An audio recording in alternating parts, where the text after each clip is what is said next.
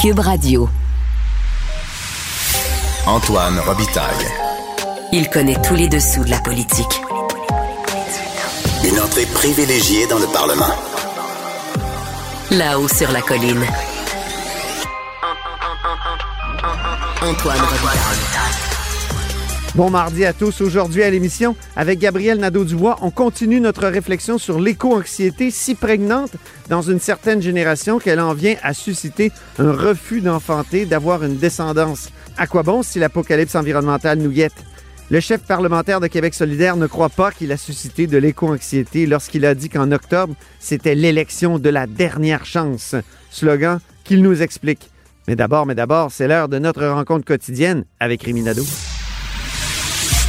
Réminado. Tout a été mauvais. Ça a été un spectacle désolant. C'était triste de voir ça. Antoine Robitaille. On sait bien, vous voulez faire du nationalisme. Mais non, on veut justement contrebalancer cette délocalisation-là politique. La rencontre. Un jour, on fera notre débat. Oui, oui, bien sûr. Métal sur métal. C'est le moment de vérité. La rencontre. Nado Robitaille. Mais bonjour Rémi Nadeau. Bonjour Antoine. Chef de bureau parlementaire à l'Assemblée nationale pour le journal et le journal. Revenons sur l'affaire du Mont-Sainte-Anne. Moi, ça me déprime. J'ai skié là quand j'étais jeune. C'est une montagne que j'adore et qui est en décrépitude. Tu sais, Rémi, j'ai fait un article là-dessus ce matin, ma chronique, et ça n'arrête pas. On m'envoie des photos de, vieux systèmes de- de- de- d'enneigement qui ne fonctionnent plus. Le pauvre chalet sur la crête, là, au- ce qu'on appelait avant la 1A, euh, il, il est vraiment en train de s'écrouler. Ah, que c'est triste. Oui, oui, c'est ça. On, on me disait que le, le chalet dont tu parles là, sur, euh, au, au sommet où il y a le. C'est le secteur expert, en fait, là, où il y a les, les pistes Oui. euh, comme la crête, l'espoir. C'est une des plus belles pistes au Québec, la 1, la- ce qu'on appelait la 1A, qui est maintenant la crête. là. C'est Ouais, extraordinaire. Écoute, la vue à cet endroit-là, c'est superbe. Écoute, c'est une, des- une des beautés du Québec. Et le chalet qui est là, qui a été laissé à l'abandon, Oui. on disait qu'il y avait des. qui était infesté de rats complètement. Fait, tellement ça a été laissé. euh, Ah, Euh, alors, écoute, c'est à l'image de la montagne. C'est ça qui est Oui, épouvantable. Euh, alors, je partage ta tristesse parce que je suis euh, skieur invétéré moi-même aussi. Mais, euh, mais là, ça- ça- parce que ça pose toute la question de l'aide publique. Est-ce que c'est au gouvernement? À aider cette entreprise privée euh, qui a complètement failli à la tâche, qui a laissé à l'abandon les équipements, qui a laissé euh, les installations dépérir? Euh, là, c'est ça la question. Et Mm. Pierre Fitzgibbon donc a affirmé aux médias hier que le groupe là, Resort of Canadian Rockies avait demandé une aide de 50 millions de dollars pour des investissements qu'il ferait de 100 millions. C'est comme s'il disait, mais regardez, on va améliorer les remontes pentes, euh, les, systèmes d'enneigement, tout ça, mais vous allez payer la moitié. Euh, alors, c'est une demande qui a été faite au mois de mai, semble-t-il, euh, selon ce que, dit M. Fitzgibbon. Et là, lui, il envisage ça sérieusement. En même temps, il évoque lui-même le fait qu'il se pose la question sur est-ce que c'est vraiment à l'État de payer pour ça ou jusqu'à quel point euh, ça peut être des subventions, mais aussi des prêts. Euh, mais déjà, écoute, Antoine, il y a des voix qui se font entendre pour dire non, non, ne faites pas ça. Euh, c'est le cas de Québec solidaire, donc le député Étienne Grandmont a accordé. Tu sais, un tu sais comment il vaut, Ed- Edward, Murray Edwards? Murray Edwards? Mhm. 2,7 milliards. Ouais, c'est ça. C'est dans les grandes fortunes au Canada et, particulièrement en Alberta. là. Euh, M. Edwards est dans des, des magnats euh, du pétrole. Euh, Il vit plus au Canada. Il, vit, il, ne vit plus au Canada, il est défiscalisé. Bon, C'est épouvantable. Ah, écoute. Tout ce qu'on déteste, je m'excuse, moi, c'est tout ce qui m'écœure. Me- ah. Bon, alors Étienne Grandmont a, a accordé un entretien à notre collègue Marc-André Gagnon euh, pour dire de grâce à Pierre Fitzgibbon, ne faites pas ça, ne, ne donnez, ne versez pas de l'argent public euh, à une entreprise privée qui ne le mérite pas. Euh, et les amis du Mont-Saint-Anne et Avenir Mont-Saint-Anne, des groupes là, qui ont été formés, sont intervenus aussi publiquement Mhm. en ce mardi pour dire faites pas ça non plus. Et c'est vrai, là, tu sais, c'est- l'idée, c'est que, bon, est-ce qu'on va encourager euh, quelqu'un qui a eu un mauvais comportement euh, en défrayant la moitié de, de, de, ce qu'il faut pour euh, remettre les installations à un niveau acceptable? puis en même temps, ben, il va falloir faire quelque chose. bon, là, le, le, groupe Avenir. Ben oui, parce qu'il va y avoir des blessés, des vrais blessés, peut-être même des décès à un moment donné. Quelqu'un qui aurait été dans, ce, dans, dans, cette télécabine qui est tombée, là, euh, je veux dire, ce serait pas fort aujourd'hui. Heureusement, il n'y avait personne. Non, non, non, c'est ça, c'est clair. Heureusement, c'était dans le tour de, euh, je sais pas comment on appelle ça, comme de, pas de réchauffement, mais dans le fond, les...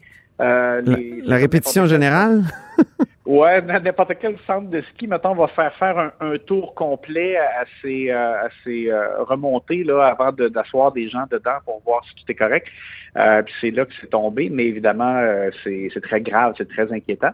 Et euh, moi, je pense que ça va rester fermé euh, pendant un bon bout de temps parce qu'imagine quand il y a eu l'espèce d'arrêt brusque qui avait provoqué des, blessés, euh, ça a pris, écoute, des mois et des mois et des mois là, avant que, ça, puisse être remis en fonction parce que la régie du bâtiment demandait justement là, des, des vérifications. Et, et c'est incroyable que, ça a été approuvé par la régie du bâtiment alors qu'il y a une télécabine qui est tombée. Les réparations ont été approuvées.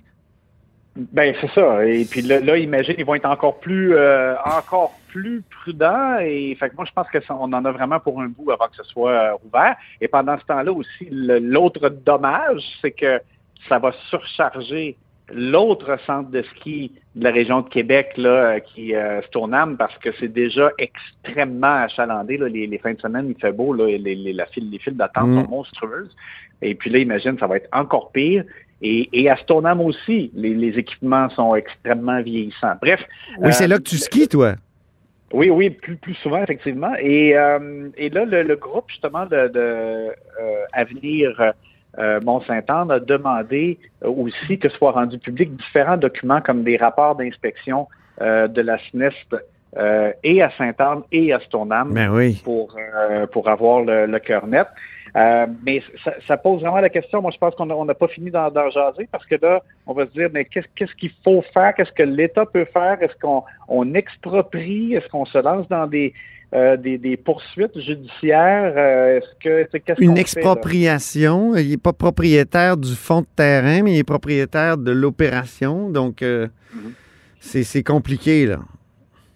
Alors, ça, va poser toute la question délicate de jusqu'où euh, l'État intervient, euh, mais c'est tellement un joyau de la grande région de Québec euh, et pour l'ensemble de la province qu'il faut être proactif et arriver à, trouver une solution pérenne et faire en sorte qu'on puisse profiter pleinement de ce magnifique secteur. Moi, il y a un membre de Avenir Mont-Saint-Anne qui m'écrit ce qui serait le plus scandaleux, c'est que notre super ministre s'allie avec Edwards. Mais c'est ce que veut pas Québec solidaire, précisément. Exact. Deuxième sujet maintenant, le code vestimentaire à la SNAT. Oh, on est dans les sujets très importants. non, mais c'est. Écoute, Antoine, je juste. J'ai trouvé ça intéressant de voir que finalement, euh, en France, le débat est arrivé après celui de Québec. Mais eux, ils ont euh, tranché. C'est ce que, c'est ce que nous apprend Geneviève Lajoie.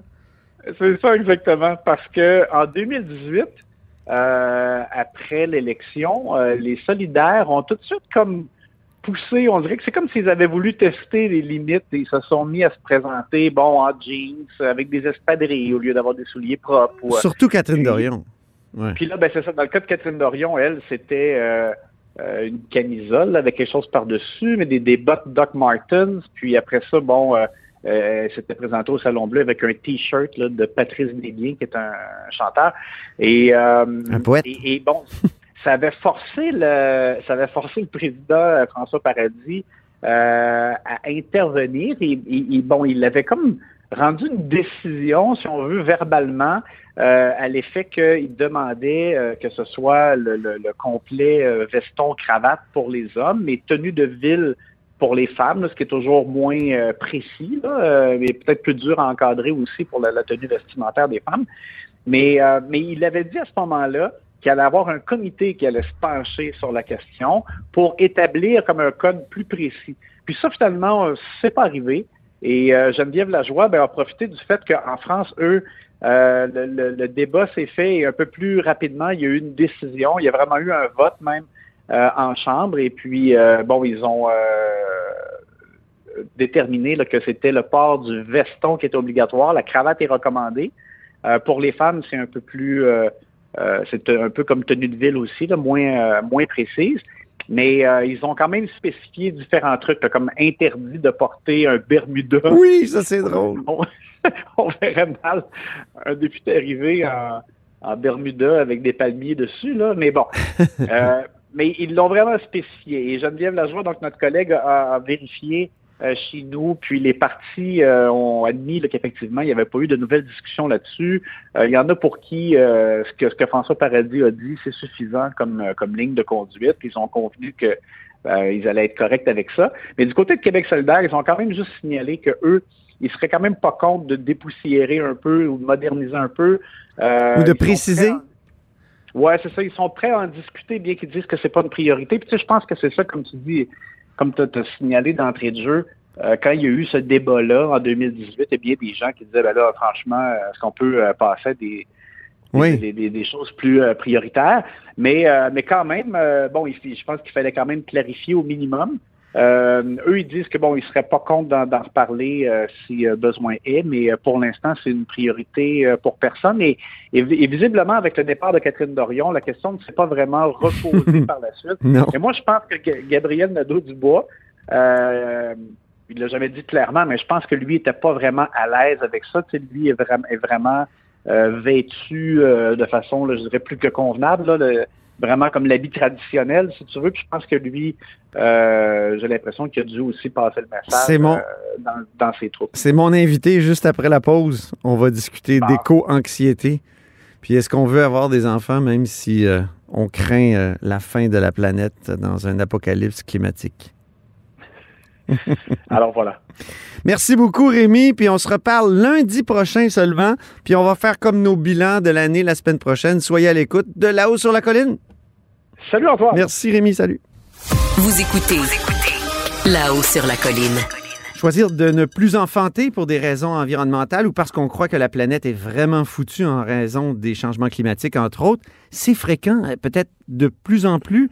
Euh, on revient sur ce désir de stérilité ancré dans une forme de désespoir qui, moi, me déprime, euh, mais à laquelle j'ai du mal à répliquer.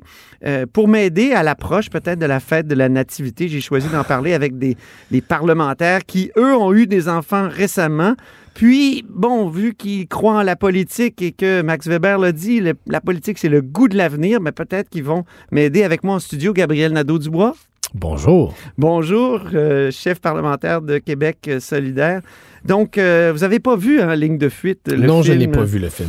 Ben justement, c'est, ça met en scène un débat entre euh, trois couples sur cette idée que ce serait peut-être irresponsable d'avoir euh, des enfants aujourd'hui. Vous avez fait votre campagne cet automne avec votre nouveau-né. Ouais. chez, les, chez vos militants qui sont très environnementalistes, est-ce que cette, euh, ce, ce- désir de stérilité-là, comme je l'appelle, est-ce, est-ce qu'il est présent? Moi, j'ai jamais reçu de commentaires de ce style-là. Jamais, jamais. Même pas indirectement, même pas de sous-entendu. J'ai jamais entendu de ce genre de discussion-là à Québec solidaire. Euh, mais je sais que ça existe. Je, je- je le vois, je vois des commentaires passer sur les médias sociaux, on en entend parler. Moi, je serais intéressé de savoir à quel point c'est répandu. Mhm. Je, moi, moi, je ne vois pas beaucoup de ça autour de moi. Je vois même le contraire. J'ai des, c'est sûr que je suis d'une génération peut-être un petit peu plus âgée que, Comment que celle vieux, que vous décriviez. Ben là, c'est la seule justice en ce bon monde. hein. Un an chaque année pour tout le monde. Euh, c'est sûr que moi, dans, ma génération, je vois au contraire des militants, des militantes écologistes, des fois plus pressés que moi-même, avec un, deux, trois enfants. Donc, euh, moi, c'est pas quelque chose que je vois autour de moi, mais je sais que ça existe. Puis c'est des conversations que j'ai déjà eues avec des jeunes que je rencontre plus dans la rue ou dans des manifestations pour le climat, par exemple. Ah oui, qu'est-ce qu'ils vous disent, ces jeunes-là? Qu'est-ce qu'ils vous ont dit? Ben, ils me témoignent d'une grande, grande, grande inquiétude envers l'avenir. Une inquiétude qui, c'est vrai, des fois, euh, frôle euh, le fatalisme. Ouais. Moi, le message que, que j'ai pour ces jeunes-là, c'est de...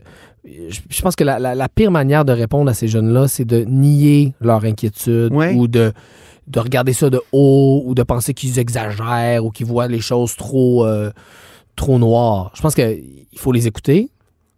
Euh, c'est la première étape. Et essayer de leur dire, c'est moi, c'est- ce que je leur dis quand je les rencontre, que c'est important de transformer cette inquiétude-là en énergie d'action, d'utiliser l'inquiétude comme un tremplin vers l'action et non pas de- que l'inquiétude nous paralyse, Mhm. puis nous, nous, nous, nous emmure dans une passivité où on dit de toute façon, on n'y peut rien. Mhm. D'ailleurs, je leur rappelle souvent que ce que les scientifiques nous disent, et ils sont clairs là-dessus, c'est que bien sûr, il y a, les changements climatiques vont se produire. Puis ils vont se produire même dans des proportions plus grandes que ce qu'on pensait euh, qui se produirait il y a 10 ou 15 ans. Mais les scientifiques le répètent à chaque fois qu'il y a un nouveau rapport du GIEC, qu'entre des scénarios de réchauffement climatique à 1,5 ou même 2 degrés de réchauffement global et des scénarios de réchauffement climatique à 4, 4,5, 5, 6 degrés annuellement de réchauffement, il y a un univers de différence. Mhm. L'avenir de ma fille, par exemple, sur une planète qui se réchauffe à 1, 1,5 ou 2 degrés par année,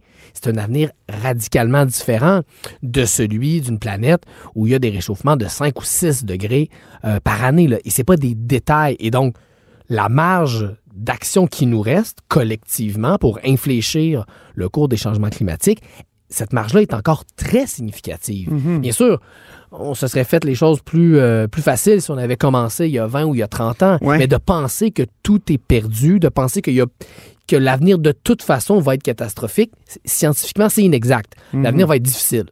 Ça, j'en conviens, puis je ne sais pas de convaincre les jeunes du contraire. Mais entre des scénarios difficiles et des scénarios catastrophiques, il y a une différence, c'est une vraie différence, puis on est capable collectivement, puis ça c'est le mot-clé, collectivement, de faire cette différence-là. C'est vrai que euh, le Québec solidaire est très écologiste. Puis c'est peut-être vous qui avez été les plus féconds dans les, dans les dernières années à l'Assemblée nationale. C'est vrai. Et Parce que la moitié du caucus a eu des enfants durant le dernier mandat, c'est vrai. Donc, ça veut dire que euh, on peut avoir le goût de l'avenir, De- même si on est conscient du risque euh, En fait, en fait, environnemental. on a presque la moitié du caucus ou à peu près a eu des enfants durant le mandat et tous les membres du caucus ont des enfants, sans exception. Donc, euh, on est, euh, on, on est, euh, en fait, il y a notre nouvel élu euh, dans, euh, dans Verdun a, a- a pas encore d'enfants, Ah. Euh, notre collègue Alejandra, mais sinon, on, on est tous parents et Est-ce qu'elle est en très veut? écologiste. ou est-ce qu'elle dit j'en veux pas Je parce vais, le- que je, vais, je vais laisser répondre à cette question-là. C'est un peu c'est votre bonne personnel. amie, pour ça. Exact, mais, euh, mais autrement dit, nous, ça, ça, ça, ça nous apparaît pas à nous comme, euh, pourtant qu'on est, en effet, peut-être le, le contingent de députés le plus écolo de l'Assemblée, ça nous apparaît pas comme une contradiction, non? Marois Risky me disait au contraire, avoir un enfant, euh, ça fait que je vais me battre pour qu'il y ait un avenir qui a du bon sens. Donc ça, ça peut être un argument, Ouais. mettons, à un jeune qu'on Ouais. rencontre qui dit... Ben, euh, En tout cas, moi, ça a eu cet effet-là sur moi. Le fait de devenir père dans la dernière année, je- bon, j'étais déjà engagé sur la question écologique, mais ça a ajouté un autre niveau de profondeur puis de détermination à mon action parce que je me suis dit, l'avenir dont je parle, l'avenir dont parlent les rapports scientifiques, c'est plus seulement des statistiques pour moi. C'est c'est une petite, euh, une petite cocotte. Euh, Puis c'est pour elle aussi maintenant que, je m'engage. C'est comme une raison supplémentaire de faire encore plus d'efforts. Euh, et c'est ce que je dis aussi quand je rencontre des gens de d'autres générations. Quand je rencontre des, des, des citoyens, des citoyennes de 60, 65, 70 ans, ces gens-là sont bien conscients que le gros des problèmes climatiques, ils les vivront pas euh, au courant de leur vie, mais moi, je pense qu'on est capable de les interpeller en parlant de leurs enfants, puis de leurs petits-enfants, puis de l'avenir qu'on leur réserve. Mais comment trouver le, le bon ton pour secouer la torpeur, le cocotier, sans susciter pour autant l'éco-anxiété, puis l'anxiété tout court? Quand vous avez dit l'élection de la dernière chance, Ouais. il me semble qu'il y avait quelque chose... Il me semble que c'était- c'était propre à susciter une sorte de désir de, de stérilité ou non, de, de stress total? Parce que si, si c'est la dernière chance, il, c'est- Ben, les moi, je pense veulent que- dire quelque chose. là. Ben, Il n'y a, ben, rien d'autre après. Pour l'atteinte des objectifs de lutte au changement climatique du Québec, nos objectifs de 2030, l'élection de 2022 était l'élection de la dernière chance. On s'entend que d'un point de vue strictement mathématique, le plan du gouvernement actuel va permettre d'atteindre grosso modo la moitié des objectifs du Québec et son mandat se termine en 2026. Donc, il n'y a aucun scénario où entre 2026 et 2030, en quatre ans, on rattrape 15 ou 20 ans d'inaction. Donc, c'est vrai que la réélection de la CAQ a pour ainsi dire, euh, consacrer l'atteinte des objectifs du Québec pour 2030. Il reste les objectifs de 2050. Consacrer le- la non L'échec. Ben, Ouais, je ne ça. vois pas comment, après un mandat caquiste, on pourrait en quatre ans rattraper tout ce qui n'aura pas été fait. Ça va Hmm. être extrêmement difficile et en ce sens-là, factuellement, c'est assez vrai que c'était l'élection de la dernière chance. C'était pas l'élection de la dernière chance pour la planète au complet. Ouais. C'est pas l'élection de la dernière chance c'est ce qu'on aurait pu pour la entendre. carboneutralité 2050. Mhm. Puis au-delà de toute façon des, des arguments mathématiques ou statistiques, moi, il y a une chose dont je suis convaincu, puis ça, les jeunes nous le disent quand on, quand on les rencontre, c'est que c'est pas en niant ou en euh, essayant de diminuer l'inquiétude des jeunes Oui. qu'on va les raccrocher à l'action. La première chose que les jeunes me disent quand je les rencontre, et ils disaient la même chose à Manon, c'est toi, on sent que tu nous as entendus, toi, on sent que tu nous as écoutés. Puis moi, j'essaie de profiter de ce canal de communication-là que je pense qu'on a à Québec solidaire envers les jeunes. là. Je pense qu'on l'a établi, ce canal-là, après plusieurs années de travail pour dire, OK, parfait, c'est vrai qu'on vous a entendu. Maintenant, il faut agir. Il faut pas être paralysé par cette anxiété-là. Il faut la transformer en action et pas seulement en action individuelle, euh, mais en action collective. Puis pour moi, le remède à l'anxiété, qui est un sentiment qu'on vit individuellement, c'est pas un remède qui est individuel. Le remède, il est collectif, c'est Mhm. l'action collective. Et ça, c'est vrai que je sens que j'ai cette pédagogie à faire avec des jeunes que je rencontre qui, je me rappelle d'une conversation avec un jeune qui me disait, je vais attendre, je suis trop anxieux pour me mobiliser, pour agir, donc je vais, je vais travailler sur moi pour me reconstruire. Puis une fois que je me serai reconstruit individuellement, là, je vais être prêt pour l'action collective. Ah oui, ah Et oui. moi, je lui ai dit, ben, Ça, c'est très contemporain. C'est très Ben, psychologisant. c'est sûr que moi, j'ai une perspective différente sur ces oui, choses-là. oui. Fait que j'ai dit à ce jeune-là, à, à ce jeune-là, tu sais, moi, dans ma vie, l'engagement politique, donc l'engagement collectif, c'est quelque chose qui m'a construit comme Oui, individu. Peut-être qu'au lieu d'attendre de ne plus être anxieux pour agir, tu pourrais voir l'action comme un remède à ton anxiété. Ah oui. C'est peut-être en t'engageant sur une base collective avec des gens autour de toi que tu vas la dépasser, cette anxiété. C'est ça. Peut-être qu'il ne faut pas attendre de ne plus être anxieux pour agir. Peut-être que c'est en agissant qu'on est capable de sortir de l'anxiété. Puis ça, moi, c'est un message que je porte quand je rencontre les jeunes. Pas pour dire vous n'avez pas raison d'être anxieux, mais pour essayer peut-être de leur transmettre quelque chose sur comment réagir à cette anxiété-là. Puis pour moi, l'action collective, c'est de là dont je viens, euh, c'est le bon remède aux angoisses qui peuvent nous paralyser comme individus. Euh, en réfléchissant à ça, je, je me suis souvenu qu'il y avait déjà eu un choc entre environnement et natalité au Québec. C'est au début des années 90, en fait, en 89. C'était David Suzuki qui avait reproché à Robert Bourassa Ouais. d'avoir euh, mis sur pied, je pense, que c'était des mesures de, de, de Ouais. natal- natalistes, euh, de bébé bonus. Et euh, est-ce que c'est pas un dilemme pour le Québec, justement, de ne pas perdre son poids politique dans, la, la- dans le dominion canadien et en même temps de susciter, euh, justement, à l'époque, je me souviens, on se demandait pourquoi. Et, et- et là, à ce moment-là, c'était plus des, des, des- On parlait beaucoup de- des punks no future. On disait Ouais. no future dans ce temps-là, Ouais. mais on avait peur de l'apocalypse, euh, pas environnemental, mais, euh, mais nucléaire. Nucléaire. Nucléaire. Donc, c'est ça. Est-ce que est-ce qu'il n'y a pas un dilemme pour le Québec particulier? Parce qu'il faut qu'il garde son poids démographique. Ben, D'abord, c'est un vieux débat euh, Oui. à l'intérieur de la gauche, puis même à l'intérieur de la grande. Parce que le mouvement écologiste, en fait, c'est quelque chose de très, très grand. La question de la natalité, de la, de la population globale, c'est un vieux débat au, au sein de la gauche, puis au sein du mouvement écologiste.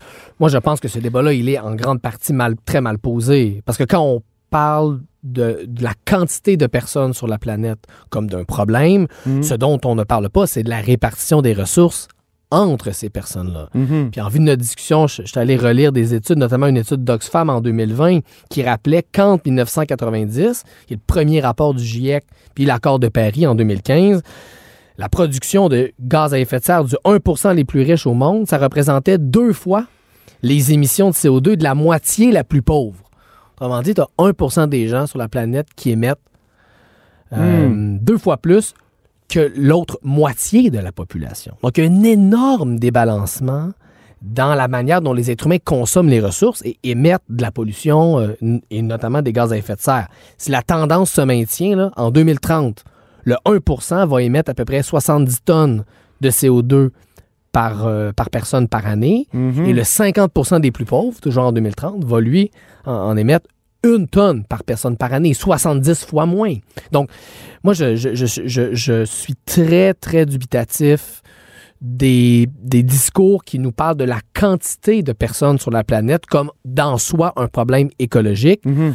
Quand on sait la quantité de gaspillage de ressources qui est fait sur la planète Terre, hein, 20% des ressources alimentaires sur la planète sont gaspillées, donc sont jetées avant la consommation. Quand on connaît les énormes inégalités qui déchirent notre planète en termes de consommation de ressources puis d'émissions d'émissions polluantes, euh, ben là, moi je dis un instant là. Le problème, c'est pas qu'il y a trop de monde, c'est que à l'intérieur de la population mondiale, il y a d'énormes inégalités de consommation de ressources. Et oui, il y a un effort de sobriété à faire de la part des gens en haut de la pyramide sociale. Et ça, c'est, ça va rendre possible l'amélioration Mais des oui. conditions de vie de bien des gens sur la planète. Hmm. Je suis abonné au compte Twitter qui suit les jets privés. là. Ouais, Des, des-. Américains riches, Exact. là, c'est, c'est, c'est C'est incroyable. fascinant. C'est Puis, euh, fascinant. même, chose sur la 25 gestion des matières résiduelles. hein. On a beaucoup responsabilisé Ah les individus à la maison pour dire faites du compost, faites Ouais. du recyclage, faites de la poubelle, triez ça, 3, 4, 5 bacs. Comprenez-moi bien, il faut faire ça, c'est très bien. La- l'écrasante majorité des déchets dans notre économie sont des déchets produits par les entreprises. Et ça, on en parle beaucoup moins souvent. Donc moi, je suis toujours... Je, bon, je suis d'une famille politique où euh, on moi, tente toujours de remettre en perspective les choses d'un point de vue collectif, puis se rappeler que Mm. il faut parler des inégalités si on veut comprendre aussi la cause de nos problèmes écologiques, parce que c'est indissociable. Pour revenir à votre slogan, donc Ouais. vous n'êtes pas allé trop loin en disant l'élection de la dernière chance. Ça faisait pas trop peur. Mais moi, je pense qu'il y a beaucoup de jeunes qui euh, que c'est ça euh, qui pensent, puis ils se, ils se- ils se sentent rejoints par ça. Euh, C'était l'élection de la dernière chance pour l'atteinte de nos objectifs de 2030 au Québec. Mais l'objectif de 2050, qui est en fait l'objectif le plus important, puisque l'objectif de 2030, c'est un objectif transitoire vers la carboneutralité de 2050. 50, ouais. Euh, lui, il est toujours atteignable, mais c'est sûr que chaque mandat de retard qu'on prend, ça, ça va faire en sorte qu'on va devoir faire des efforts beaucoup plus rapides et brusques pour les Mais- atteindre. Merci beaucoup pour cette conversation, Gabriel Nadeau-Dubois, Ça m'a fait plaisir. chef parlementaire de Québec solidaire. Et c'est ainsi que se termine La Haut sur la Colline en ce mardi. Merci beaucoup d'avoir été des nôtres. N'hésitez surtout pas à diffuser vos segments préférés sur vos réseaux. Ça, c'est la fonction partage. Et je vous dis à lundi.